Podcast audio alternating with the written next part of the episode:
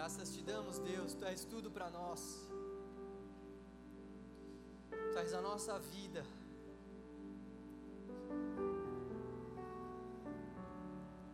Somente o Senhor tem as palavras de vida eterna que preenchem o nosso coração e nos atraem para mais perto de Ti. Nós estamos mais uma vez aqui nessa noite com o nosso coração derramado diante do Senhor. Deus, tudo que nós precisamos vem do Senhor.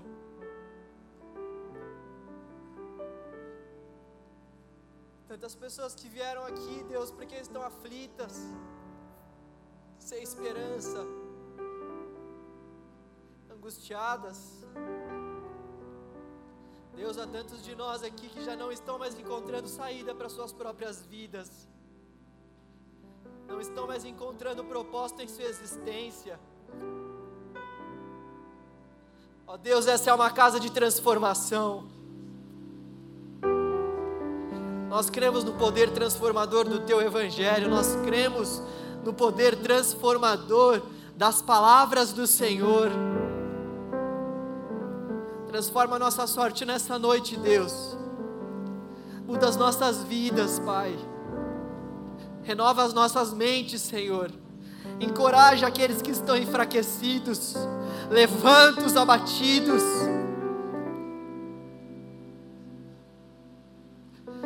Sustente aqueles que estão sem esperança, Deus.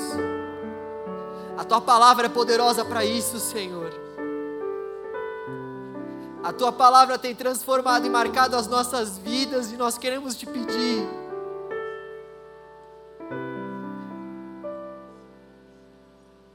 Flua nesse lugar por meio da pregação da Sua palavra, Deus.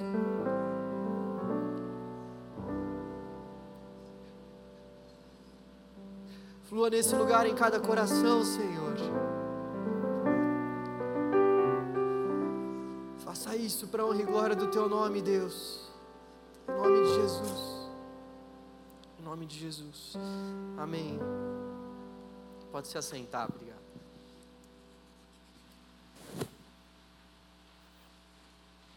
Boa noite, galera. Aleluia.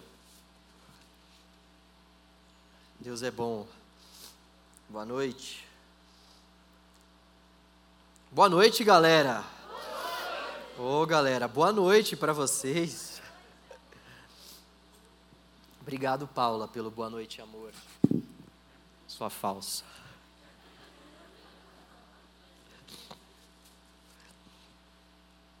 Aleluia, Deus é bom. Só tomar uma água aqui.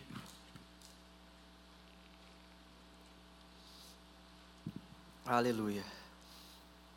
Gostaria antes de começar a reflexão desta noite, fazer um agradecimento, galera do louvor, figura do Matias, a Gabi, o Paulo, Jean, os líderes do louvor que têm feito um trabalho maravilhoso, têm se esforçado. Muito obrigado, minha gratidão a cada um de vocês, todas as pessoas que nos ajudam a fazer esse culto. Obrigado a cada um de vocês, em especial também ao Cacá ao Rafa, que tem dividido esse púlpito comigo. Muito obrigado, meus irmãos. O Kaká já se formou no seminário, tem feito mestrado, tem se dedicado no estudo da palavra, tem sido provado e aprovado no nosso meio. O Rafa também, esse que esteve aqui orando hoje. Um homem de Deus que já está com a gente há tanto tempo, já foi líder de cela. Os dois têm pastoreado as vidas aqui, todos os líderes do canal também. Minha gratidão, meu muito obrigado. Somos um corpo. Como é bom quando a gente vê pessoas diferentes do corpo aparecendo e glorificando o nome do Senhor. Isso é sinal de que o corpo está caminhando de uma forma saudável. Deus tem levantado outras pessoas aqui. Eu sou muito grato a Ele por isso.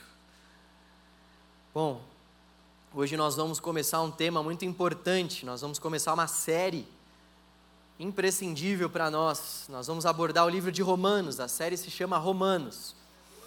A gente vai abordar esse livro que para muitos teólogos é um dos principais livros que o apóstolo Paulo escreveu, ou melhor, é uma das principais cartas que o apóstolo Paulo escreveu. Essa carta ao romano, aos romanos, perdão, para vocês terem uma ideia, ela foi uma das cartas que marcou a reforma protestante. Na verdade, um dos textos dessa carta, nós vamos acompanhar esse texto hoje. Um dos textos dessa carta foi lido por Martinho Lutero, e ele, ao ler esse texto contido no, no livro de Romanos, ele teve a mente iluminada pelo Espírito Santo de Deus, teve uma nova compreensão acerca do Evangelho, e ele, juntamente com outros irmãos, então, deram início à reforma protestante. Vocês devem conhecer a história. Nós vamos completar mais um ano de reforma no dia 31 de outubro. Então, esse livro é um livro que tem marcado a vida de muitas pessoas. John Wesley também, ao ler esse livro de Romanos, se deu conta acerca da sua salvação. E outros tantos teólogos ao longo da história que ao lerem esse livro de Romanos, tiveram a mente iluminada pelo Espírito e passaram a compreender o Evangelho de uma nova perspectiva, da perspectiva correta, da perspectiva bíblica. E eu confesso para vocês que eu estou bastante animado com essa série, embora a gente não tenha tanto tempo assim para expor cada um dos pormenores desse livro, afinal de contas, nós estamos falando de 16 capítulos e um livro que tem uma densidade teológica muito grande. Embora a gente não consiga passar por esse texto com bastante tempo, esse texto merecia um ano de exposições aqui, somente nele. E olha que nós teríamos exposições para isso, hein? Tem igrejas que ficam um ano inteiro só meditando no livro de Romanos. Nós temos seis sábados para isso. Depois eu vou explicar por quê. Mas eu estou bastante animado com essa série é, animado no Senhor, porque quando a palavra de Deus realmente é pregada, ela muda as nossas vidas. E muitas vezes o que a gente vai ouvir aqui são coisas que a gente já vem ouvindo na igreja ao longo dos últimos tempos, ao longo das nossas últimas visitas aqui, se você é um visitante, ou ao longo dos últimos anos, caso você já venha para a igreja há mais tempo. Só que existem algumas verdades que em dado momento da nossa caminhada, elas batem no nosso coração de uma forma diferente. Elas batem no nosso coração com uma profundidade que até então elas não estavam batendo antes. A gente ouve muitas vezes o mesmo ensino, mas é como se aquele ensino ainda não tivesse penetrado a fundo no nosso coração. E essa carta aos Romanos, ela tem muitos ensinamentos, ela é uma carta que tem muitas bases. E eu gostaria que todos nós, do fundo do meu coração, que a gente prestasse muita atenção, que a gente lesse nas nossas casas também esse, esse texto. Gente, eu estou falando de pessoas que tinham comunhão com Deus, de pessoas que dominavam a palavra de Deus, como John Wesley, como o próprio Martim Lutero, e que quando leram esse texto tiveram as suas mentes clareadas pelo Espírito. E quem somos nós perto de John Wesley e Martim Lutero, com todo respeito a você e a mim? A gente é bem ajeitadinho até, tudo, legal, ok. Mas, poxa, Martim Lutero, John Wesley, e eles tiveram realmente as suas mentes transformadas quando eles leram essa carta. Então, nós precisamos realmente abrir o nosso coração para que esse texto possa falar com a gente. Bom, sem mais delongas, eu gostaria então de introduzir o nosso assunto hoje falando sobre os aspectos gerais da carta. Alguns aspectos gerais, algumas coisas preliminares. Em primeiro lugar, essa carta ela foi escrita por volta do ano 57 ou 58 depois de Cristo. Tá? É um tempo onde os judeus aonde os gentios, aonde os cristãos já haviam passado por muitas coisas. Para vocês terem ideia, por volta do ano 49, os judeus e os cristãos, eles foram expulsos da cidade de Roma. Havia um tumulto muito grande naquele tempo em função das pessoas discutirem se Jesus era mesmo Cristo ou não. Repare, nós estamos falando do ano de 49. Jesus já havia exercido seu ministério na terra, ele já havia sido elevado aos céus, mas essas discussões elas continuavam entre aqueles cristãos messiânicos, ou seja, os judeus messiânicos, fica melhor do que cristão messiânico, tá? Judeus messiânicos e aqueles judeus que ainda estavam à espera do Messias. Eles viviam uma briga constante. Não, o Messias já veio. Não, ainda não veio. E eles foram expulsos da cidade de Roma por volta do ano 49. E depois eles voltaram por volta do ano 54. E aí eles então deram continuidade à obra que estava acontecendo ali na cidade de Roma. A carta, pasmem, ela não foi escrita pelo apóstolo Paulo.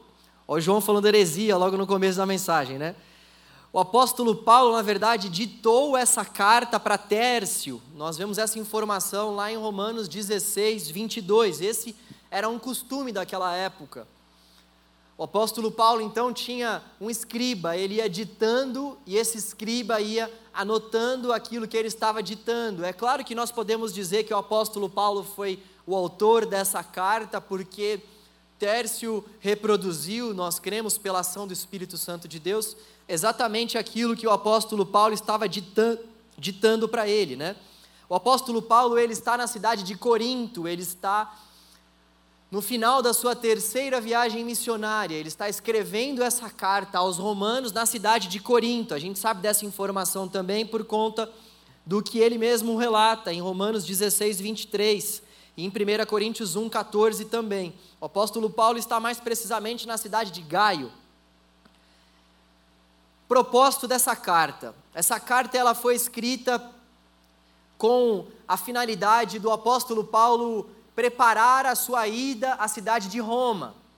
Uma coisa muito importante de nós percebermos, de nós sabermos logo quando a gente explana essa carta é que essa igreja ela não foi fundada por nenhum outro apóstolo, diferentemente das outras de grande parte das igrejas que foram fundadas nesse primeiro século, essa igreja em Roma especificamente não foi fundada por nenhum apóstolo.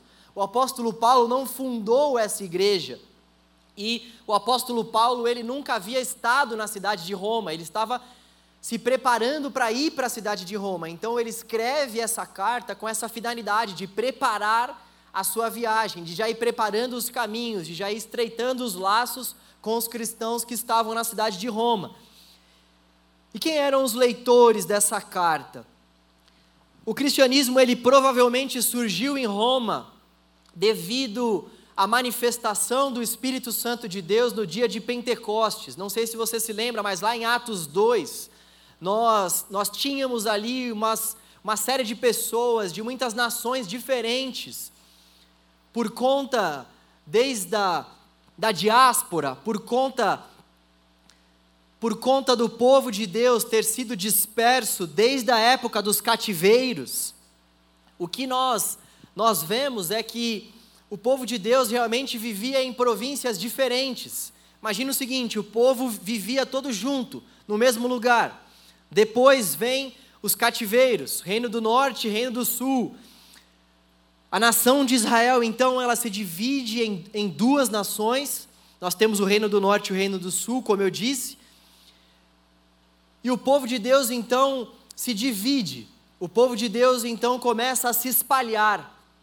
E ao longo dos anos, esse povo ele vai tendo a sua fé restabelecida, ele vai visitando a cidade de Jerusalém, porque na cidade de Jerusalém era onde aconteciam algumas festas específicas, e eles tinham por lei ir para a cidade de Jerusalém pelo menos uma vez no ano, para entregar os seus, seus sacrifícios, enfim. Então era uma prática desse pessoal que estava disperso ir para a cidade de Jerusalém. Foi isso que aconteceu no dia de Pentecostes. Eles foram à cidade de Jerusalém para comemorar a festa de Pentecostes. E quando eles foram até a cidade de Jerusalém, então muitos deles acabaram se convertendo ao Senhor Jesus nessa ida à cidade. Eles viveram aquela manifestação de poder por parte do Espírito Santo de Deus, foram tocados pelo Espírito Santo de Deus e começaram a crer em Jesus. Só que eles voltaram para suas cidades. E muitos romanos foram até a cidade de Jerusalém e depois voltaram para a cidade de Roma. E o que muitos teólogos vão dizer é que nessa volta, eles já convertidos ao Senhor, nessa volta, eles fundaram essa igreja de Roma. A igreja, então, ela não foi fundada por nenhum apóstolo, como eu disse, mas sim por esses cristãos que foram até a cidade de Jerusalém no dia da festa e voltaram para suas casas. Então, haviam aproximadamente, segundo grande parte dos teólogos, haviam aproximadamente 50 mil judeus e 13 sinagogas em Roma no primeiro século. Já tinha bastante gente já adorando a Deus nesse primeiro século lá na cidade de Roma. E essa, essa igreja, ela era composta tanto por judeus quanto por gentios. Eu já disse aqui algumas vezes, vale a pena reforçar novamente, o gentio é todo aquele que não é judeu, todo aquele que não vem da mesma raiz, da mesma descendência de Abraão. Lembrem-se que em Gênesis Deus chama Abraão e a partir dele Deus cria uma nação. Então, a partir de Abraão, Deus chama o povo judeu e vem construindo uma descendência a partir de Abraão. Todos aqueles que não fazem parte dessa descendência, que inclusive é a descendência do Cristo, Jesus, ele é um judeu, Todos aqueles que não fazem parte dessa descendência, ou seja, os gregos, os romanos, eles então são considerados como gentios. E essa igreja ela é composta tanto por judeus quanto por gentios.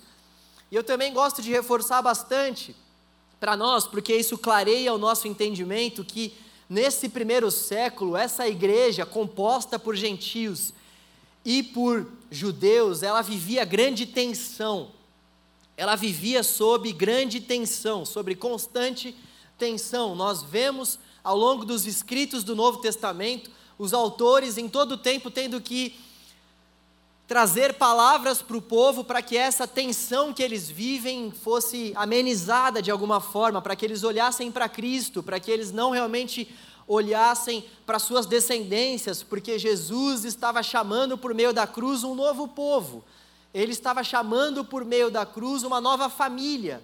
Então já não importavam mais as descendências, mas eles eles viviam essa constante tensão. Nós vamos ver porquê um pouco mais para frente, mas é muito importante isso estar na nossa mente ao longo de todo o contexto do Novo Testamento.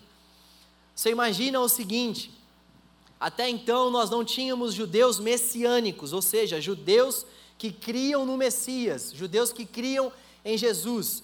Eles viviam todo, toda a sua vida nessa expectativa. Nós vemos que isso está relatado em todo o Antigo Testamento, os profetas, todos esses escritos apontavam justamente para o Messias. O povo judeu está sendo chamado ali para crer nessa promessa. Vai vir o Messias, e então o Messias vem. Só que quando o Messias vem, Grande parte desse povo judeu não crê que Jesus é de fato o Messias, e eles, eles não creem, em suma, porque eles estão esperando um restaurador político, alguém que vai tirar Israel da escravidão do povo romano. Israel está sob o jugo de um outro povo. Israel não é mais livre desde a época da monarquia unida. Os três principais reis, Saul, Davi e Salomão. Desde o tempo do reinado do rei Salomão, Israel não desfruta mais da sua própria independência e eles estão doidos para que isso aconteça novamente. Eles querem essa independência de novo. E o que nós vemos é que Jesus então vem e diz palavras como: Dai a César o que é de César, o meu reino não é desse mundo. Muitos não creem que Jesus é o Messias. E muitos judeus acabam sim chegando à compreensão por meio do Espírito que Jesus é o Messias. Então, até então nós temos dois principais povos: os judeus que não creem em Jesus como Messias e os judeus que creem em Jesus como Messias. E nós vemos no livro de Atos que com as viagens missionárias, com a pregação do evangelho, o evangelho começa a acessar outros corações. O evangelho começa a ser pregado para outras pessoas e pessoas que não vêm dessa mesma descendência judaica começam a crer no Evangelho. Então os romanos começam a se converter, os gregos começam a se converter. O apóstolo Paulo vai fazendo viagens missionárias e vai pregando o Evangelho para aquele mundo da época. E muitas pessoas vão se convertendo, e nessa que eles vão se convertendo, eles vão fazendo parte da igreja que, por hora, inicialmente falando, está localizada onde? Nas sinagogas.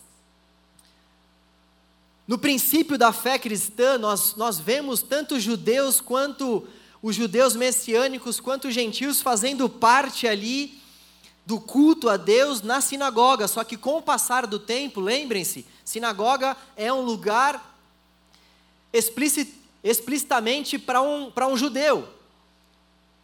Para um judeu, aquele mais raiz, aquele que não é messiânico, e eles começam a ter essas tensões. A sinagoga começa a ser composta por esses três tipos de pessoas, e então os judeus messiânicos, juntamente com os gentios, veem que não dá mais para conviver naquele mesmo ambiente, porque existem muitos judeus que fazem parte ali da sinagoga que não creem em Jesus como Messias, e eles então começam a formação das igrejas, que era que era que era os cultos eles aconteciam nas casas das pessoas. E então, você imagina que numa mesma casa nós podíamos ter ali 10, 15, até 50 pessoas nas casas maiores, e essas pessoas, essa congregação, ela era composta então desses judeus messiânicos e dos gentios. Eu gastei um pouco mais de tempo explicando esse contexto, porque, como eu disse, isso é fundamental para a gente entender a formação da igreja cristã, a formação da igreja de Jesus. Nós tínhamos no mesmo banco da igreja, então, aqueles judeus que haviam passado pelos ritos do judaísmo, que cumpriam com as leis de Moisés, que cumpriam com aquelas leis cerimoniais, e nós tínhamos os gentios que mal sabiam que era isso. E o judeu queria que o gentil passasse pelo judaísmo antes de passar pelo cristianismo. Isso então precisa muito ficar na nossa mente, essa tensão do judeu apontando o dedo para o gentil. Você não passou pelo judaísmo, você não, você não guarda as leis de Moisés. E os gentios mais. O evangelho que nós recebemos não fala que nós precisamos guardar esse tipo de lei, mas que nós precisamos nos submeter a Cristo. E o apóstolo Paulo, ele é uma dessas pessoas que carregam essa bandeira justamente da graça, da graça de Deus que se manifesta por meio da cruz de Cristo e não por meio da obediência à lei. O estilo da carta, então. Ao longo da carta, o apóstolo Paulo usa alguns métodos de argumentação. Esse é um outro ponto muito importante para a gente entender o argumento do apóstolo Paulo. O apóstolo Paulo está escrevendo essa carta como eu disse, por volta do ano 57 a 58 antes de Cristo. Então, ele está sendo sim influenciado de certa forma pelo pensamento grego, pela retórica grega da época, que era uma retórica muito forte, que era uma filosofia muito presente nos tempos do apóstolo Paulo. Então, nós vemos nós vemos algo que os estudiosos vão chamar de diatribe, Diatribe é uma retórica grega, é uma espécie de um debate imaginário. O apóstolo Paulo faz isso, por exemplo, no capítulo 2, versículo 1. Ele, ele usa essa linguagem, sobretudo nos primeiros capítulos. Ele começa a fazer um debate imaginário. Ele começa a conversar com com, com uma pessoa imaginária e por trás disso ele passa o ensinamento. No capítulo 2, versículo 1, nós vemos, por exemplo, o seguinte: ele diz assim: Talvez você pense que possa condenar esses indivíduos. Para quem que ele está falando aqui? Quem é esse você? É um debatedor imaginário que o apóstolo Paulo está trazendo aqui para a sua linha de raciocínio. Isso se chama diatribe. Tá bom? Ele usa também isso lá em Romanos 3, 5. Alguém poderia dizer, quem poderia dizer? Ele, ele não tem ninguém em mente, ele está usando essa retórica grega. Agora, a estrutura da carta, tá? Nós estamos então no primeiro ponto da nossa reflexão que envolve esses aspectos gerais da carta. Gostaria de pedir para o pessoal colocar aí o primeiro slide. Hoje o negócio está chique, gente, tem até slide. Dá glória a Deus aí, meu irmão. Então, nós temos aí o tema, o tema central da carta, a estrutura da carta. Deixa eu sair daqui, senão vocês não vão conseguir enxergar muita coisa, né? Nós temos a estrutura central da carta, é essa daí. O tema, o tema geral dessa epístola é a justiça de Deus. Nós vemos esse tema lá em Romanos 1:17. Nós vamos ler esse texto daqui a pouquinho. Esse texto vai falar para nós sobre o tema central que o apóstolo Paulo está trabalhando ao longo dessa carta aos Romanos. E aí, o que nós podemos ver ao longo dos capítulos é que o apóstolo Paulo vai classificando subassuntos. Na verdade, essa classificação aqui, ela foi feita uh, por alguns teólogos, mas quando a gente olha a carta toda, a gente consegue ver essa transição desses subassuntos que o apóstolo Paulo vai traçando. E um outro ponto muito importante quando a gente está falando de uma carta é realmente nós olharmos para a carta de uma forma geral Lembrem-se, é uma carta, então, por isso que eu gosto também de trabalhar esse tipo de série que vai tratar todos os capítulos, porque a gente consegue fazer afirmações muito mais assertivas quando a gente olha para esse todo da carta. Porque uma das coisas que acontecem bastante, infelizmente, nos nossos dias, é quando a gente tira texto fora do contexto. A gente pega um texto que está inserido dentro de uma carta toda, sai fazendo um monte de afirmação, sem levar em consideração todo o ensino que aparece na carta. Então, diante desse quadro, a gente consegue ter uma noção geral do que o apóstolo Paulo está tratando nessa carta. Em primeiro lugar, dos capítulos 1, versículo 18 até o 3, 20, o apóstolo Paulo vai então tratar do tema a justiça de Deus é necessária. Ele vai ele vai se aprofundar no fato de que a justiça de Deus ela é necessária. É esse o tema da nossa reflexão hoje. Nós estamos ali, Romanos 1, 18 até 3, 20. Vão ser todos aqueles capítulos que a gente vai abordar hoje. Depois, no 3, 21 até o 5, 21, o tema é a justiça de Deus é recebida pela fé. O apóstolo Paulo vai nos explicar como a justiça de Deus é recebida. Ele traz uma série de exemplos para explicar esse ensinamento, mas o tema principal dos capítulos 3, 21 a 5, 21 é esse. A justiça de Deus é recebida pela fé.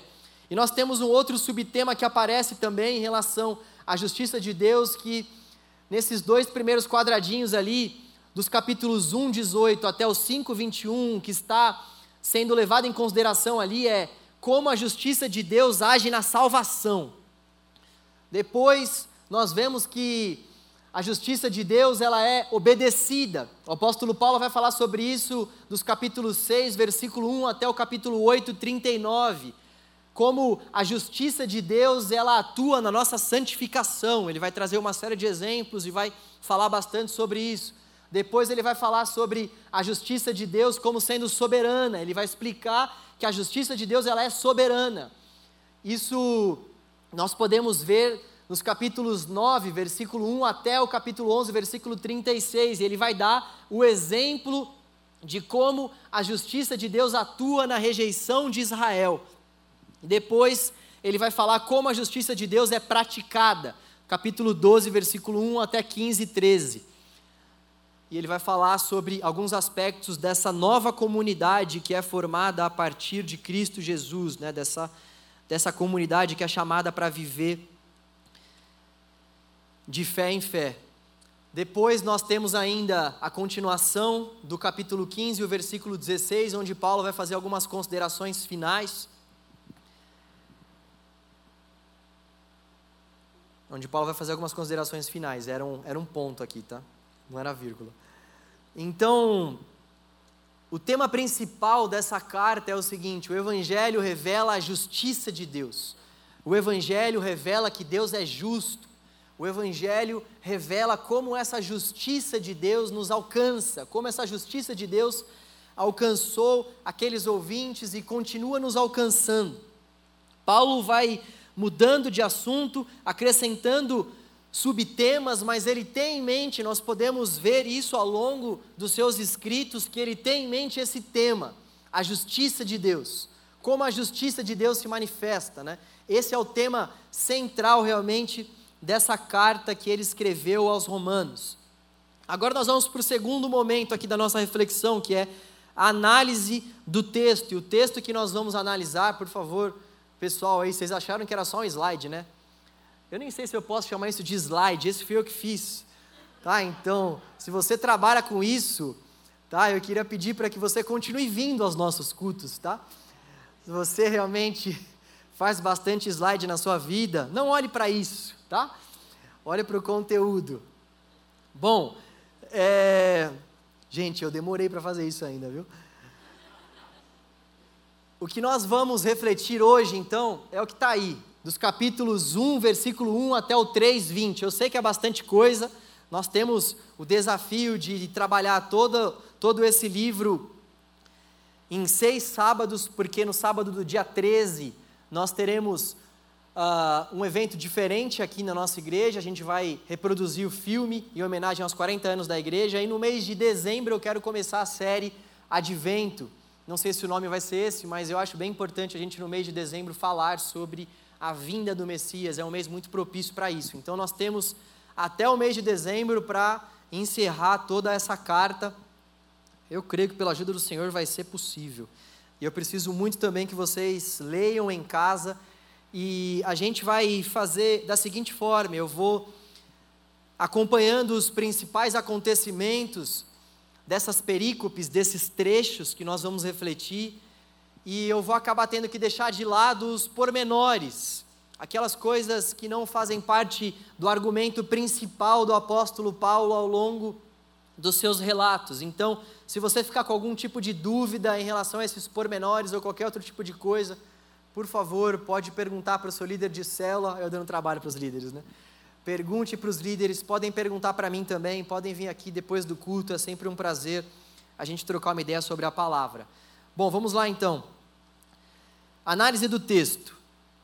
Primeira parte, então, é do capítulo 1, versículo 1 até o versículo 17. Nessa parte, Paulo ele vai dar uma saudação, algo que é comum nas cartas do apóstolo Paulo, ele faz uma saudação, ele se identifica e nós vamos ver algumas considerações iniciais. Dos versículos 1 a 7, em primeiro lugar. Dos versículos 1 a 7, nós vemos a saudação do apóstolo Paulo. Ele se apresenta e ele, ele faz uma saudação mais expandida e formal aqui no livro de Romanos. Se você acompanhar, por exemplo, a saudação inicial que ele, que ele faz lá na primeira carta que ele escreveu aos Coríntios, é uma saudação bem mais curta. Paulo já conhecia os coríntios, ele já tinha muito mais intimidade com os coríntios. Lembrem-se que ele está escrevendo aqui para pessoas que ele nunca viu pessoalmente, ele nunca foi para essa igreja.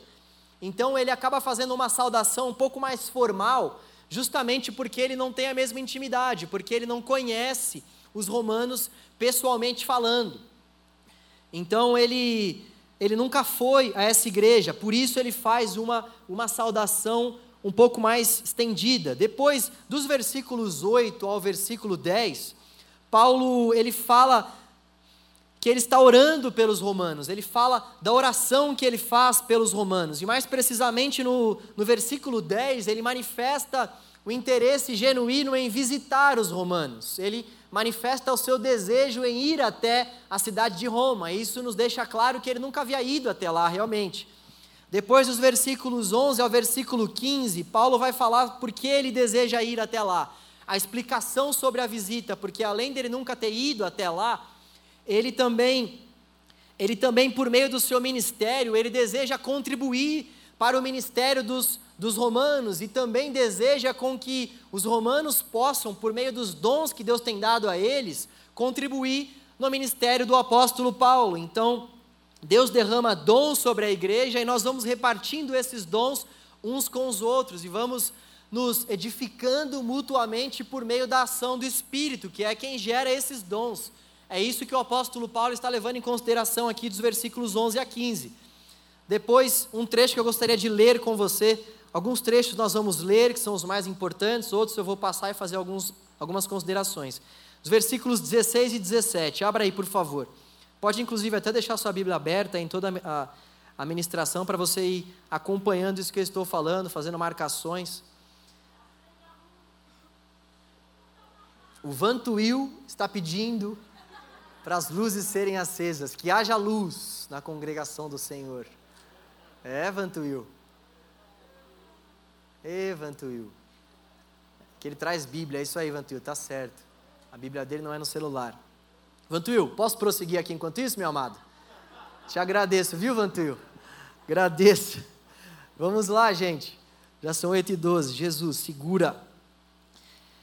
Romanos 1, 16 diz o seguinte: não me envergonho do Evangelho, porque é o poder de Deus para a salvação de todo aquele que crê, primeiro do judeu, depois do grego. Porque. Que susto! Vamos ler novamente. Peraí, deixa eu tomar uma água aqui.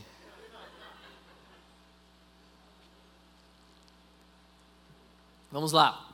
Romanos 1, 16 e 17. Não me envergonho do Evangelho, porque é o poder de Deus para a salvação de todo aquele que crê, primeiro do judeu, depois do grego, porque no Evangelho é revelada a justiça de Deus, uma justiça que do princípio ao fim é pela fé, como está escrito: o justo viverá pela fé.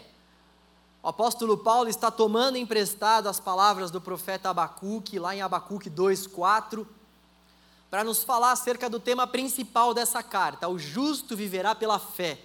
Foi justamente esse ponto que mais falou ao coração de Martim Lutero quando ele estava diante desse texto: o justo viverá pela fé.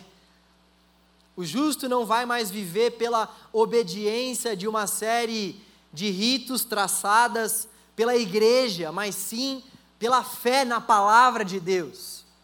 Se aquilo que a igreja diz é aquilo que contém, é aquilo que está contido, melhor dizendo, na palavra de Deus, nós devemos obedecer. Se aquilo que a igreja nos propõe não está diante da palavra de Deus, nós devemos exercer a nossa fé, não a nossa obediência àquilo que não está na palavra.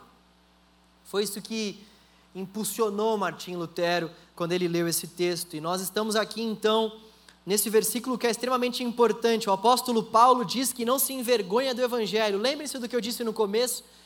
Nesse período aqui, os cristãos já haviam sido perseguidos, eles já haviam sido expulsos da cidade de Roma. Olha só quantas atrocidades que os cristãos já haviam vivenciado até aqui. Os cristãos estavam sendo de fato perseguidos. Nós vemos um pouco mais para frente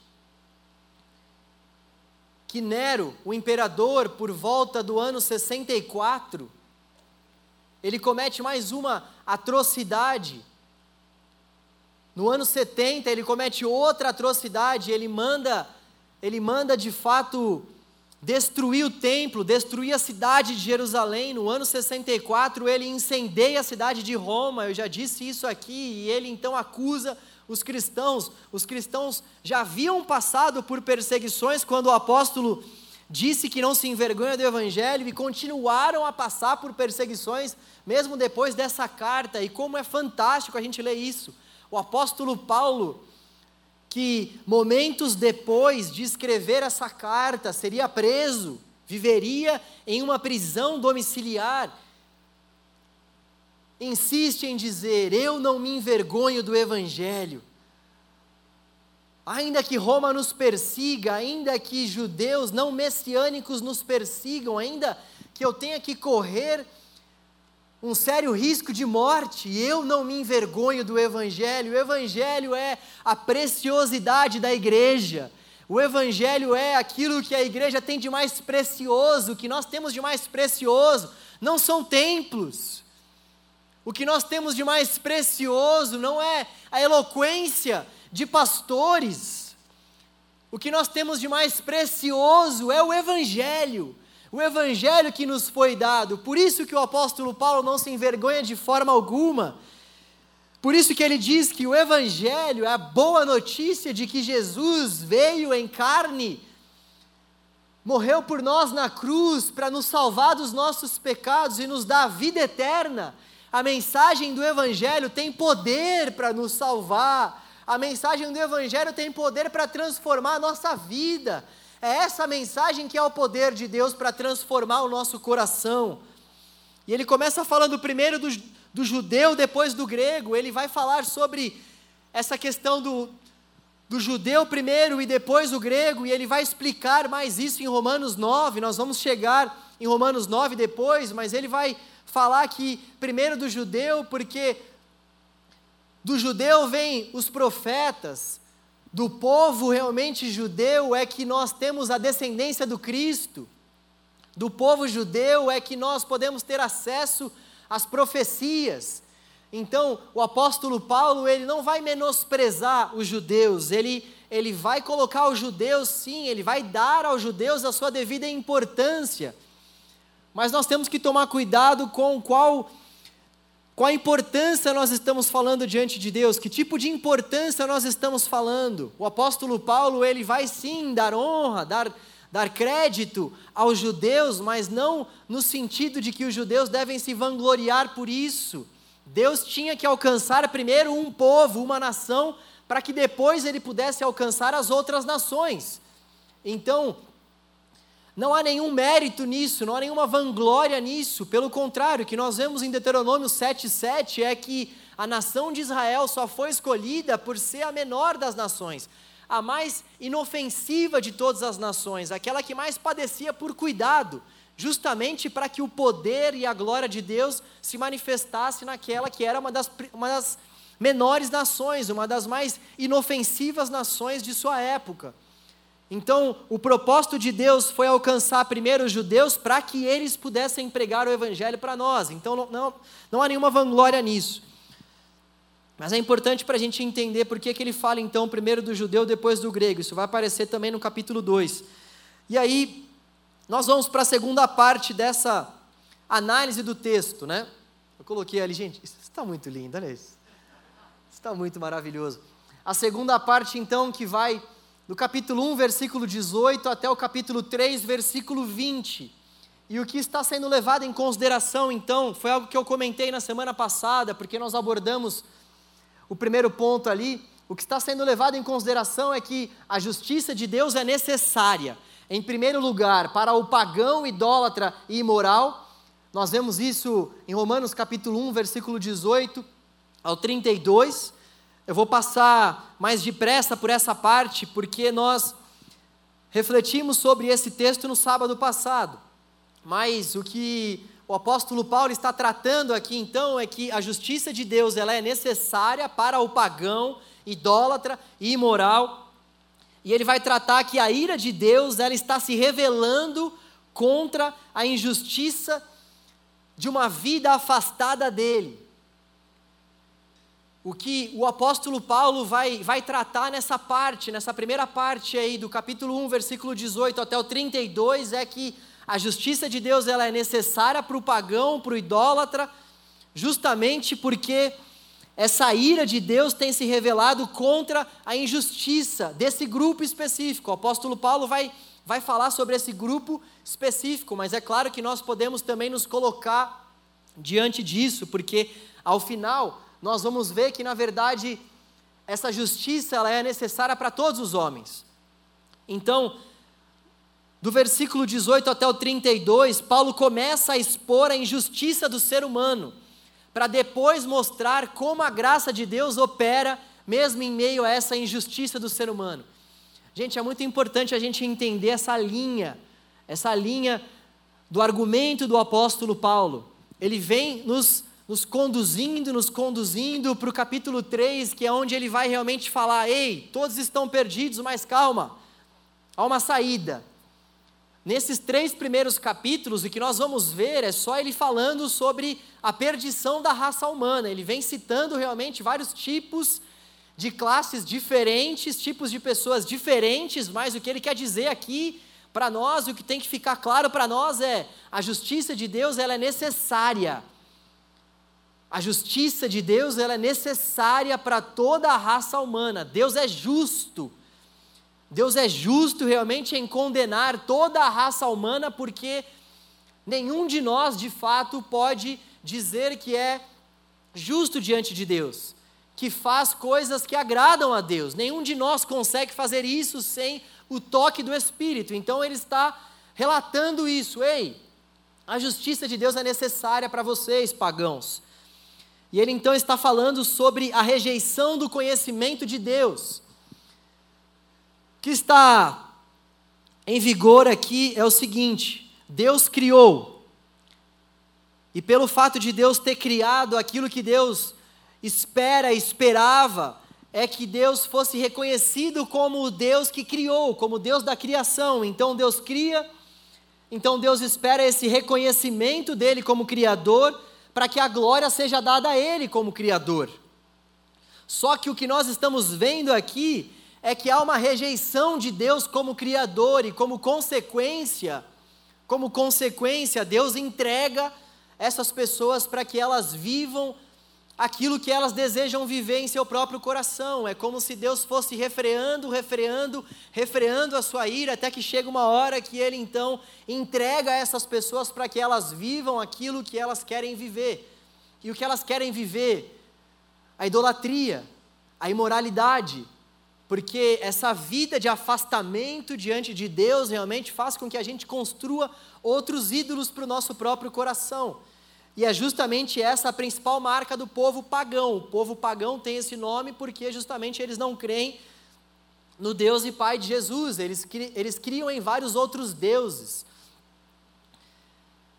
Então Paulo ele vai relatar a inversão das coisas, as criaturas que deveriam reconhecer o Deus criador, que se faz reconhecido pela criação, que revela a sua glória, rejeitam a Deus e manifestam essa rejeição por meio da idolatria.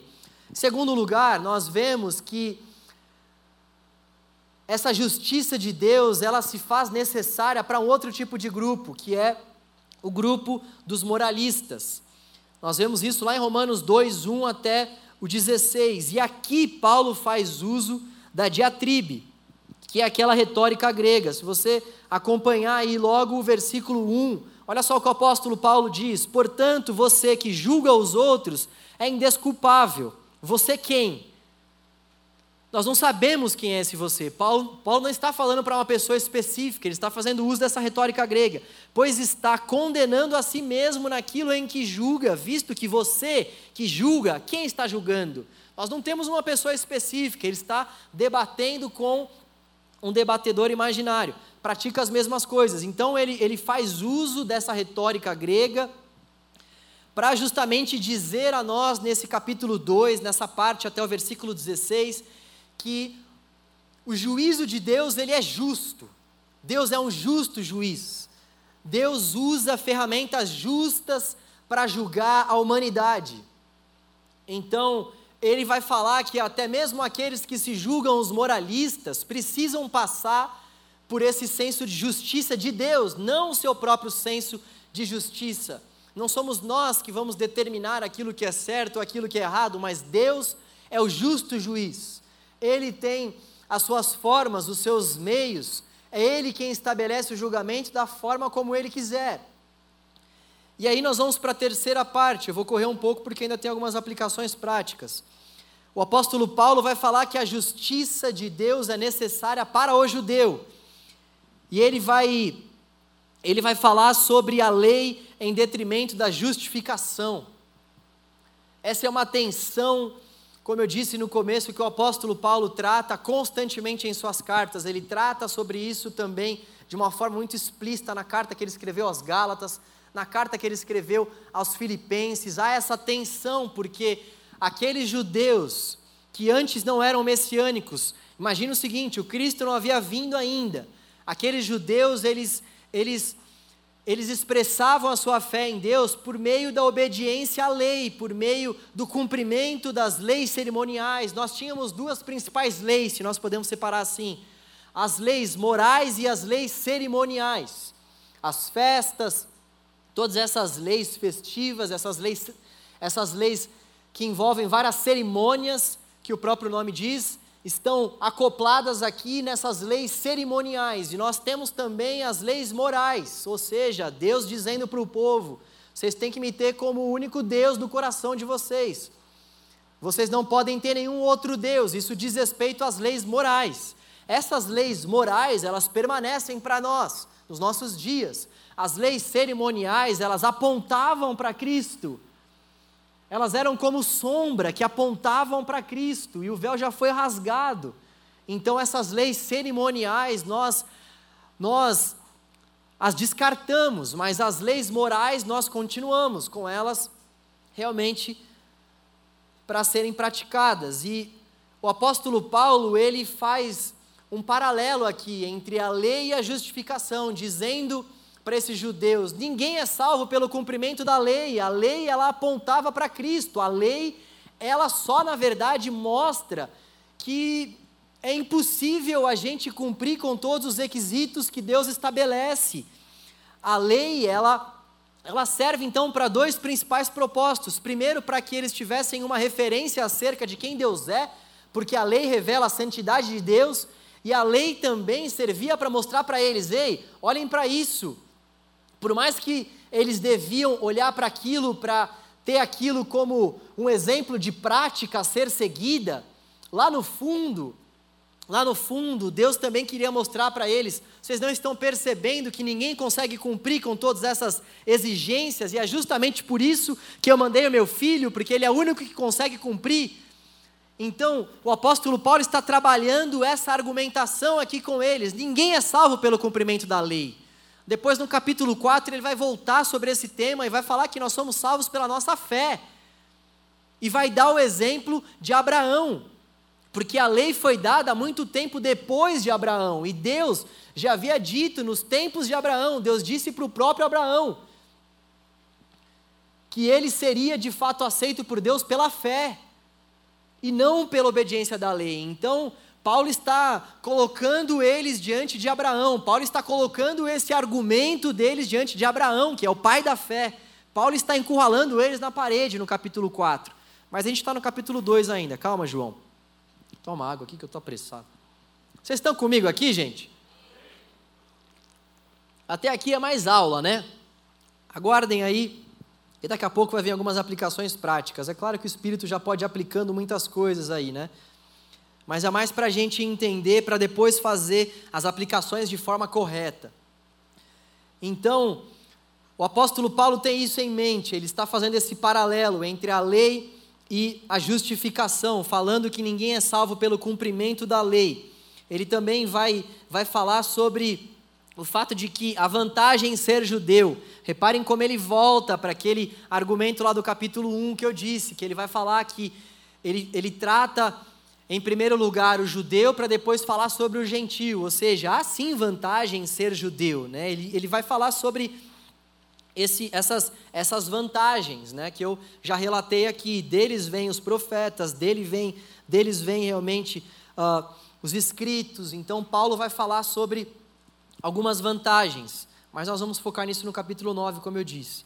E a partir do versículo 4, Paulo, ele, a partir do Salmo 51, versículo 4, menciona que Deus mostra a sua fidelidade, mesmo diante da nossa infidelidade. Capítulo 3, a partir do versículo 4, Paulo vai tomar emprestado aí o Salmo 51, versículo 4, né? A partir desse salmo, Paulo então vai colocar diante dos olhos dos seus ouvintes,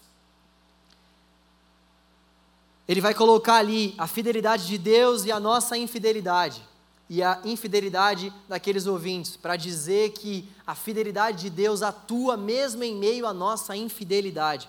Depois dos versículos 5 até o versículo 8, ele vem com um raciocínio aparentemente estranho, mas que deixa claro que alguns estavam distorcendo o ensino de Paulo. Versículo 8 a gente consegue perceber isso.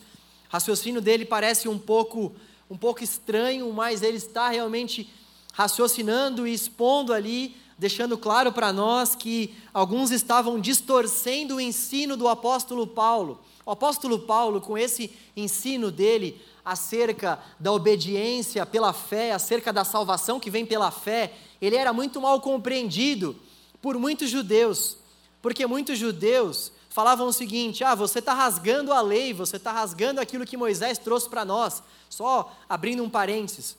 Quando a palavra de Deus aqui, quando o apóstolo Paulo vai falar sobre a lei, o que ele está querendo dizer aqui são aqueles ensinamentos que aparecem nos cinco primeiros livros da Bíblia, não é somente os dez mandamentos.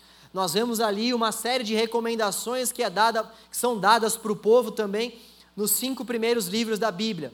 Nós chamamos também de Torá. Então ele, ele tem em mente essas recomendações, que são várias aí. Então, é isso que está em voga aqui. O apóstolo Paulo, ele passava por essa perseguição. Eles diziam que ele era aquele apóstolo. Muitas vezes, né, essas são as minhas palavras, né, mas o, O que fica claro aqui por meio dessas acusações é que o apóstolo Paulo, ele era aquele cara que era acusado de vir com aquele evangelho da graça, sabe? Aquela porta muito larga. E ele, no entanto, deixa claro que não tinha nada a ver com isso. Ele vai falar sobre santificação, ele vai falar também sobre todo esse processo da lei, mas ele vai falar que a lei aponta para a obediência a Cristo. Isso não tem nada a ver com graça barata, com porta larga. Depois, então, em quarto lugar, nós vemos o apóstolo Paulo falando que a justiça de Deus é necessária para todos os homens. Eu gostaria de ler com você capítulo 3, versículo 9. Essa linha de raciocínio aqui é muito importante. Olha só o que o apóstolo Paulo diz aqui. 3:9, ele começa falando o seguinte: o que, o que concluiremos então? Ou seja, diante de tudo isso que foi dito, o que nós podemos concluir diante disso que foi exposto no capítulo 1, no capítulo 2 e nesse capítulo 3? O que nós podemos concluir? Estamos em posição de vantagem? Não. Já demonstramos, ou seja, já demonstramos por meio tanto do capítulo 1, quanto por meio do capítulo 2, quanto por meio da própria vida do apóstolo Paulo, já demonstramos que tanto judeus quanto gentios estão debaixo do pecado. Todos nós estamos debaixo do pecado, então o apóstolo Paulo, eu não vou ler a continuação aqui, depois você lê na sua casa, que o nosso tempo já está avançando, mas o apóstolo Paulo, ele conclui, ele conclui a sua linha de raciocínio que diz para nós que não há um sequer que se salve, não há um sequer justo. Esses versículos 10 a 18, ele se utiliza de um esquema judaico onde se colocam passagens associadas ao mesmo pensamento para se reforçar aquilo que está sendo afirmado. O que está sendo afirmado aqui? Que não há nenhum sequer justo. Olha só o que ele diz no versículo 19: Sabemos que tudo o que a lei diz o diz àqueles que estão debaixo dela, para que toda boca se cale e todo o mundo esteja sob o juízo de Deus. Portanto, ninguém será declarado justo diante dele, baseando-se na obediência à lei, pois é mediante a lei que nos tornamos plenamente conscientes do pecado. A lei faz com que a gente olhe para ela e, ao olhar para todos aqueles requisitos, a gente chega e diga o seguinte: ferrou, azedou, eu não consigo cumprir com todas essas exigências, eu não consigo cumprir com todos esses mandamentos. É isso que o apóstolo Paulo está dizendo aqui, pois, mediante a lei, nós nos tornamos plenamente conscientes de que nós somos pecadores, destituídos da graça de Deus, necessitados da ajuda de Deus para viver uma vida que agrade a Ele. É isso que o apóstolo Paulo está concluindo aqui.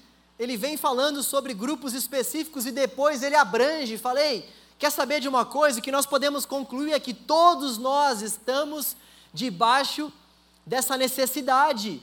Essa justiça de Deus, ela é necessária para todos nós. Todos nós somos injustos diante de Deus.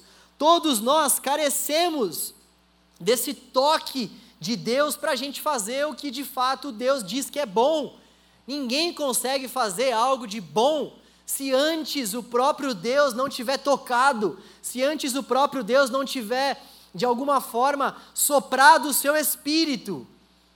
E é muito importante isso ficar claro para nós, sobre essa graça de Deus que está realmente agindo não somente naqueles que creem, mas há uma graça assim específica que está agindo também naqueles que não creem, porque senão a humanidade seria um caos maior do que já é. Toda a bondade que nós vemos aí, que pessoas que nem creem em Deus conseguem fazer uma para com as outras, a bondade de um filho para com o pai, de um pai para com o filho, a união de uma família, Todas essas coisas nós podemos sim dizer que há esse toque da graça de Deus em pessoas que nem sequer temem o nome dele, mas há esse toque da graça para que Deus sustente toda a raça humana.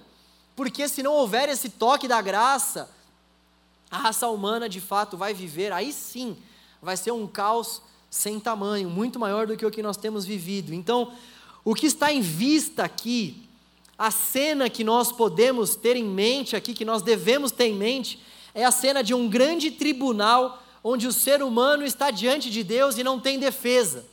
É essa cena que está sendo levada em consideração aqui. O ser humano, toda a humanidade está sendo colocada diante de um tribunal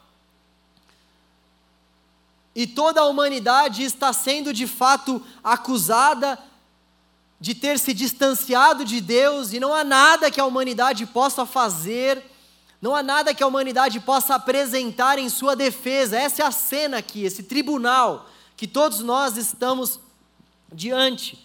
E eu queria fazer três rápidas aplicações para a gente encerrar. Quando a gente olha para todo esse texto, eu queria refletir com você sobre ao menos três coisas que nós podemos aplicar. Há três tipos de pessoas.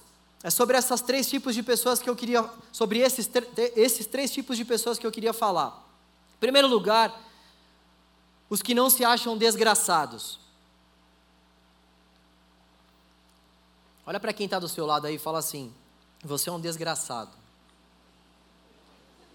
Você que nos visita, volte mais vezes, tá bom?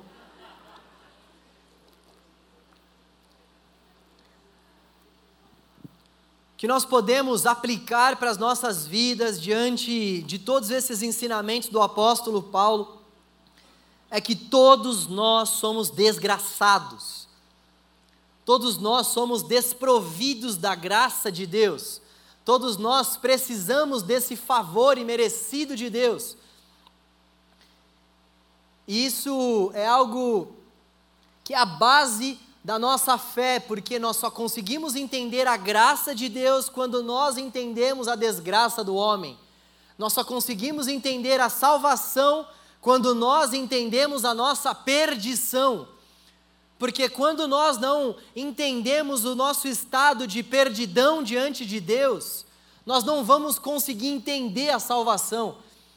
Por que nós estamos sendo salvos? Do que nós estamos sendo salvos? Da nossa perdição. Porque nós precisamos de fato entender a graça e nos apropriarmos da graça por conta da nossa desgraça, por conta da, da, da, desgraça que nós nos apresentamos diante de Deus, que nós estamos diante de Deus. Então, o primeiro ponto que nós precisamos aplicar às nossas vidas aqui é: todos nós somos desgraçados. Todos nós aqui, não há um sequer aqui nesse auditório que possa levantar as mãos e dizer: Rei, hey, tem algo de bom em mim. Lá no fundo eu sou uma pessoa boa. Nenhum de nós aqui pode dizer isso de forma alguma, porque todos nós estamos desprovidos dessa graça. Falta a nós essa graça. Falta a nós essa mão de Deus que é estendida por nós na cruz do Calvário para nos acolher, falta a cada um de nós aqui. E eu disse que eu queria falar em primeiro lugar com esse tipo de pessoa específica que não se acha uma pessoa desgraçada, porque muitos lá no fundo se acham bons. Assim como aqueles moralistas, assim como aqueles pagãos, assim como aqueles judeus, lá no fundo, muitos acabam se achando bons, muitos acabam se achando merecedores de alguma forma da misericórdia e da graça de Deus. Muitos lá no fundo acham que não são tão desgraçados assim.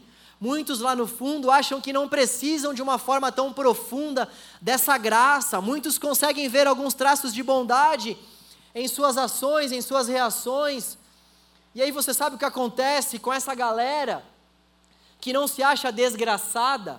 O que acontece com essa galera que não se acha desgraçada é que muitas vezes, quando algumas coisas ruins, quando algumas coisas fruto dessa desgraça que nós vivemos, desse corpo desgraçado e perecível que nós estamos, quando algumas coisas nos acometem, o que acontece com essas pessoas que não se acham tão desgraçadas assim? Que lá no fundo vem um toque de bondade em sua vida, essas pessoas elas abrem mão da fé em muitas circunstâncias.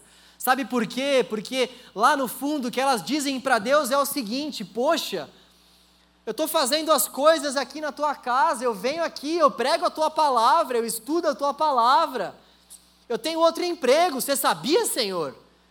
Essa enfermidade aí vai, vai ser gerada bem em mim, o Senhor vai permitir com que isso venha bem para mim, olha só, hein? Eu sou um bivocacionado, Deus. Eu estou aqui servindo o Senhor no louvor, Pai. Eu estou aqui chegando mais cedo para os ensaios, Senhor. Eu venho para a célula, Deus. É como se a gente estivesse dizendo para Deus: Ei, como isso está acontecendo comigo? Olha só o que eu faço. Em outras palavras, é como se nós estivéssemos dizendo para Deus o seguinte: Eu não sou tão desgraçado assim, Deus. Eu não sou tão desprovido da Sua graça assim. Lá no fundo, eu estou fazendo algumas coisas boas pelos meus próprios méritos. Lá no fundo, Senhor, pode-se achar bondade em minha vida, como que esse término de relacionamento foi acontecer bem comigo? Eu estou na tua casa, Deus! Como que isso aconteceu justamente comigo? Quando nós não entendemos a nossa desgraça, nós não conseguimos ser gratos a Deus pela graça. Quando nós não conseguimos entender o nosso estado de desgraça, quando nós não conseguimos entender que nós vamos passar sim por desgraças nessa vida. Quando nós não conseguimos entender, quando não bater forte no nosso coração esse ensinamento de que nós não merecemos nada e de que a promessa para nós em relação a nós não termos mais nenhum tipo de aflição, de angústia, não é nesse mundo, mas é no porvir. Quando nós não entendermos isso, nós vamos continuar colocando Deus na parede, como esses grupos aqui colocavam vendo mérito diante das suas ações, não se julgando tão desgraçados assim. Eu sei que você não veio aqui esperando ouvir isso, mas isso é o que o Evangelho nos apresenta. Você é um desgraçado, eu sou um desgraçado. E sendo nós desgraçados, tudo que vier a nós é lucro, a morte já é lucro. Filipenses 1, 21. Para mim, o viver é Cristo e a morte já é lucro, porque para um desgraçado que entendeu a graça, para um desgraçado que entendeu a graça, esse desgraçado que entendeu a graça sabe que as nossas leves e momentâneas tribulações não podem se comparar ao peso de glória que em nós será revelado. Para esses desgraçados que entenderam a graça, eles agora sabem que para eles o viver pode sim, pode sim estar marcado por enfermidades, por dificuldades, por assolações, porque lá no fundo o viver é Cristo e até mesmo a morte, o nosso Senhor venceu na cruz. O nosso maior inimigo foi vencido na cruz do Calvário. Um desgraçado que entendeu a graça sabe disso, por isso ele não coloca Deus na parede. Gente, isso é muito importante. Quantos jovens que eu conheço, quantas pessoas que você talvez deva conhecer, que a gente se relaciona aqui dentro da igreja e que larga a mão da fé.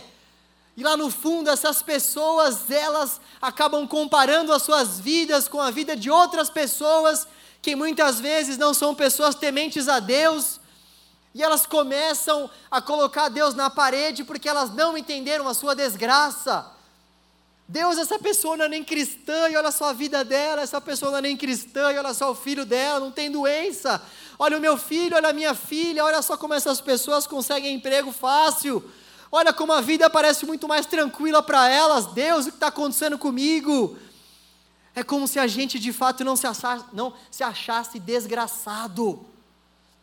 Segundo tipo de pessoa, os que não conseguem entender que a graça é de graça, é de grátis. Fala para a pessoa que está do seu lado, é de grátis. É de grátis.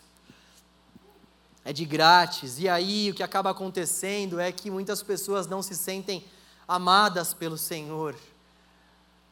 As pessoas, muitas vezes, esse, esse tipo de pessoa aqui, a pessoa ela não consegue se sentir amada por Deus, porque ela não consegue entender que não há nada que ela faça que vá aumentar ou diminuir o amor de Deus por ela, não há nada.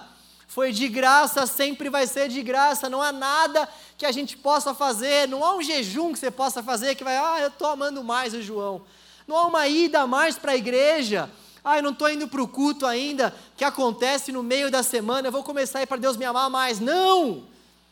É de graça, nós somos aceitos por Deus de graça de graça, não é porque você vem ao culto, não é porque você é bom, não é porque Deus viu algum ato de bondade na sua vida ou na minha vida, é de graça, é de grátis. E é claro que o que se espera de alguém que foi alcançado pela graça é que essa pessoa faça determinadas coisas, mas ela não faz porque ela foi salva por aquelas coisas que ela fez, ela não faz porque ela sabe que a salvação naquelas coisas, naqueles atos. E o que acontece então é que muitos não se sentem recebidos por Deus, não se sentem acolhidos por Deus, porque não entendem que foi de graça. Pessoas vivem tristes dentro da congregação, dentro da comunidade, vivem vidas extremamente tristes porque não conseguem entender a graça de Deus. Essas pessoas, elas. A graça é estrondosa demais para a compreensão dessas pessoas, é estrondosa mesmo. Deus não exige nada de nós para a nossa salvação, Ele simplesmente nos salva pelos méritos de Cristo na cruz, não há nada que nós possamos fazer. E o apóstolo Paulo, ele era visto como um cara que pregava umas heresias justamente por conta desse ensinamento. Não há nada que nós possamos fazer, foi de graça. Não há nada que nós possamos fazer para colocar essa obra diante da obra da cruz de Cristo, porque se nós estamos falando que há alguma coisa que eu preciso fazer ou que eu possa fazer para ser aceito por Deus, eu estou colocando essa coisa em pé de igualdade com a cruz de Cristo.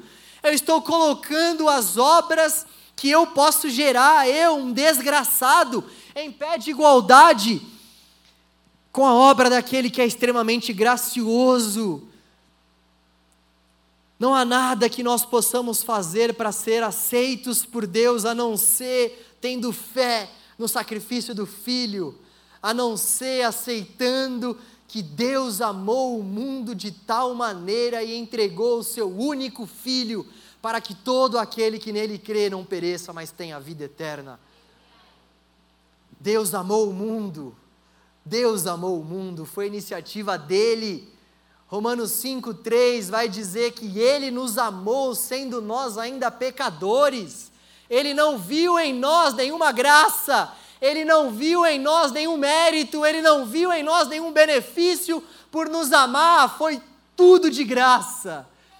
Por isso que o evangelho é estrondoso, por isso que o apóstolo Paulo disse: "Eu não me envergonho do evangelho". E é por isso que nós estamos aqui, século 21, ao redor dessa palavra que pode libertar as nossas vidas de nós mesmos, ao redor dessa palavra que é mais atual do que tudo que nós vamos ver no próximo semestre da faculdade. Não há nada mais atual do que o Evangelho, não há nada mais maravilhoso do que o Evangelho. Essas pessoas então vivem debaixo da lei.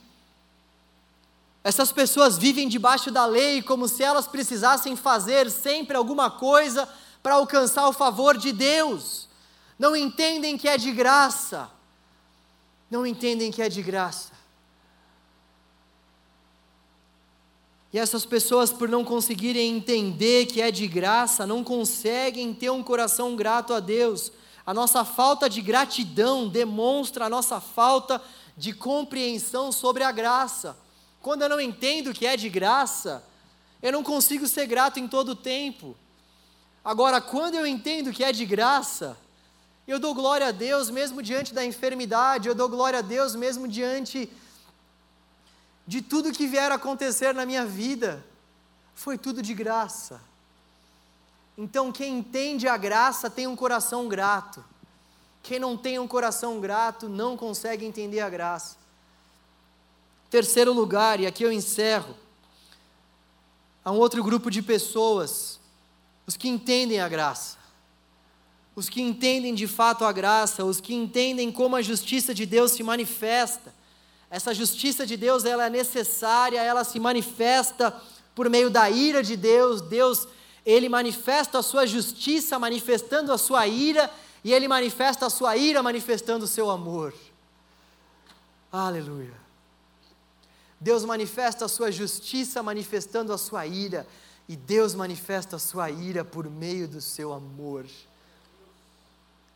Até mesmo diante da manifestação da ira de Deus, nós podemos dizer: Senhor, o Senhor é justo, o Senhor é amoroso, o Senhor é bom, Deus. Até mesmo diante da justiça de Deus, até mesmo diante da ira de Deus, quem entende a graça, ergue as mãos para os céus e diz: Deus, tu és bom. Deus, não há nenhum outro tão bondoso como o Senhor. O Senhor é bom, Deus. Quando nós entendemos de fato a graça, nós entendemos que a justiça de Deus é necessária para nós, nós entendemos que nós devemos passar pelo julgamento de Deus, quando nós entendemos a graça, quando de fato a graça bate fundo no nosso coração, nós nos prostramos diante de Deus e dizemos: Deus, tenha misericórdia de mim, eu sou um pecador, Deus. Tenha misericórdia de mim, Deus, eu sou um desgraçado, Deus. Tenha misericórdia de mim, Senhor, tudo isso que eu posso te entregar de forma alguma vai ser suficiente para que eu seja recebido pelo Senhor, Deus, a não ser pela graça. Por isso, Deus, o teu julgamento é justo. Eu preciso da tua justiça, que se manifesta por meio da sua ira, que se manifesta por meio do seu amor. Quem entende a graça de Deus, leve em consideração que a justiça de Deus é para nós, nós precisamos, nós merecemos, nós somos merecedores dessa justiça, nós somos merecedores dessa ira. Nós viramos as costas para Deus constantemente. Nós criamos deuses em nosso coração frequentemente. Quem aqui pode dizer que passa um dia sequer sem pecar? Quem aqui pode dizer isso? Nós merecemos a ira de Deus. Nós nos afastamos de Deus. A justiça de Deus, ela é para nós. Nós merecemos esse julgamento de Deus. No entanto, quando nós, quando nós somos confrontados pela graça de Deus, quando nós somos confrontados pela graça de Deus, nós nos despojamos de todo o nosso senso de justiça, nós nos desnudamos diante de Deus e erguemos as nossas mãos a Ele e o agradecemos. Deus foi de graça a Deus. Obrigado pela Sua graça, Senhor. Obrigado pela graça do Senhor que é manifesta pelo Teu Evangelho. Obrigado pela graça do Senhor que foi escancarada por meio do Evangelho de Jesus. Nós somos desgraçados, Deus. A tua graça nos alcançou, Senhor. A tua justiça era e foi e sempre será necessária a nós, mas onde abundou o pecado, superabundou a tua graça. Onde abundou o pecado, se manifestou o Senhor de forma abundante a graça do Senhor. Obrigado por ter nos alcançado, Deus. Obrigado por ter feito isso sem ter visto em nós nenhum mérito. Isso reforça o teu amor. Isso escancara a nós o teu amor. Tu és bom, Deus.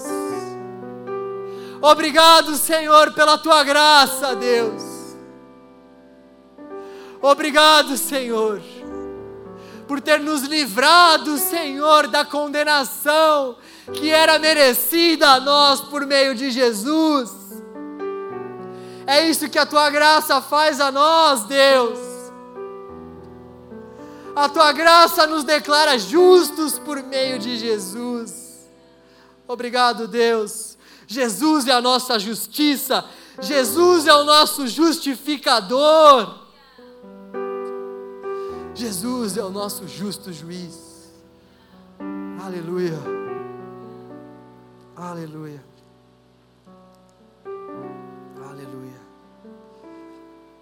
A justiça de Deus é necessária para nós.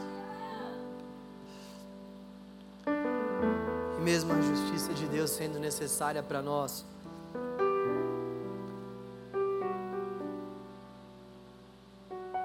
Ele nos livra da condenação eterna por causa de Jesus. Dá para entender por que Martim Lutero, John Wesley e tantos outros foram extremamente inundados quando leram esse texto, quando entenderam de fato os ensinamentos desse texto.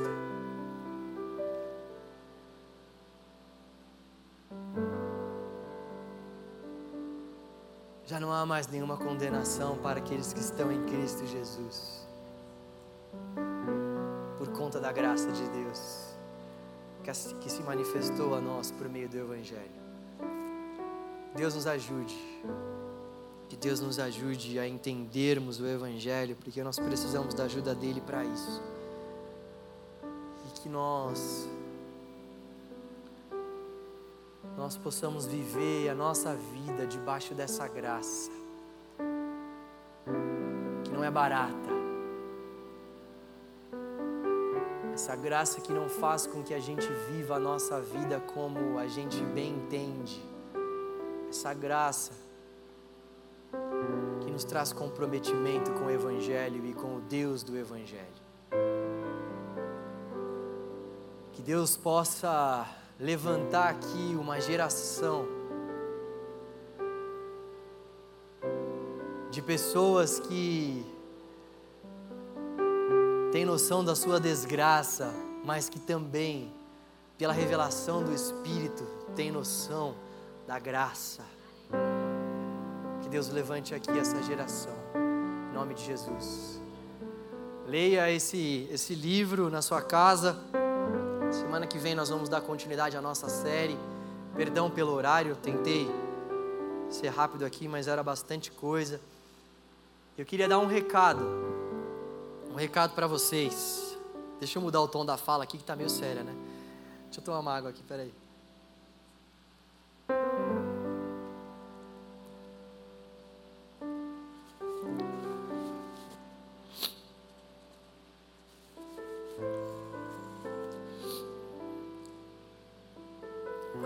Queria dar um recado para vocês, galera. Aí, galera que nos acompanha pela internet, o recado é bom, hein? Coisa de Deus. Dia 30, nós vamos fazer a nossa vigília, como eu já havia falado para todos vocês. Nós tínhamos algumas indefinições. Deixa eu esperar esse uhul, né? Gente, eu sou. Nós vamos fazer a vigília.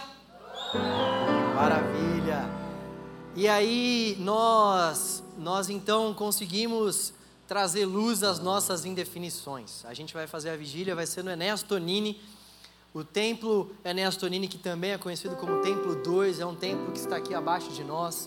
Você só precisa descer dois lances de escada, nós vamos orientar para as pessoas que não conhecem. O Enéas passou por uma reforma recente. O pessoal da administração da nossa igreja, juntamente com a ajuda de engenheiros e de um pessoal de Deus que colocou a mão na massa, conseguiu transformar o templo do Enéas mais precisamente a parte de refrigeração do templo, porque antes não havia troca de ar lá. Isso, para os protocolos do Covid, é algo que realmente não podia acontecer. Nós não tínhamos como ficar em um templo onde não há troca de ar. Aqui, por exemplo, há troca de ar. Esse ar que nós estamos aqui, ele é trocado. Acontece essa troca de ar pelo ar que está do lado de fora. E no Enéas não acontecia isso, só que agora com a reforma tá havendo bastante troca de ar. E aí a gente então vai poder fazer a nossa vigília lá no Enéas, tomando todos os devidos cuidados, dando aquele distanciamento, tá bom? E aí a gente vai terminar o nosso culto aqui no dia 30. Eu vou terminar às 8 e meia. Você precisa orar por mim para que eu termine às 8 e meia. Você não está orando por isso. Ora para que a gente termine às 8 e meia, mas aí não vai ter jeito mesmo. A gente vai terminar às oito e meia. Nós vamos fazer um, um lanche lá no Enéas, tá bom? Você não precisa trazer nada, a gente vai bancar o lanche. Se você quiser ajudar, Deus tocar no coração tal, pode procurar a gente, tá bom? Toda ajuda é bem-vinda, né? Nós vamos pegar os lanches já prontos, higienizados, tá bom? Não vai ter aquele compartilhar da mesa, cada um pegando a faca, o pão puma do outro. Fica tranquilo, tá? A gente está numa nova fase, né? Então, os lanches vão ser ali individuais. Você vai pegar o seu lanche, vai comer num cantinho ali. Nós vamos dar 30 minutos para esses comes e bebes e depois nós já vamos começar a vigília. 20 a 30, tá? Se eu tiver bonzinho no dia 30, se eu tiver um pouco chateado, 20. Então a gente termina o culto, já vai pro Ené, já desce lá, come e por volta das 9 já começa a vigília que vai até as 11h30. Às 9 por aí até as 11h30. O metrô está fechando por volta de meia-noite, então nós vamos terminar pontualmente 11h30. Eu estou falando valeu, valeu para vocês irem para as casas. Tá bom? Então não perca esse momento precioso na presença do Senhor. Nós cremos no poder da oração. Nós cremos que quando nós, como igreja, nos reunimos para orar, o Senhor de fato se manifesta da forma como Ele deseja se manifestar. Acima de tudo, transformando os nossos corações. Por isso, vem, tá bom? Que Deus te dê uma ótima semana. Amanhã não se esqueça dos nossos cultos às 8, 10 e meia, 17 horas e 19 e 30. São quatro cultos para nós mais uma vez adorarmos o nosso Deus. Ele está vivo, aleluia. Vá na paz, não peques mais. Valeu, valeu.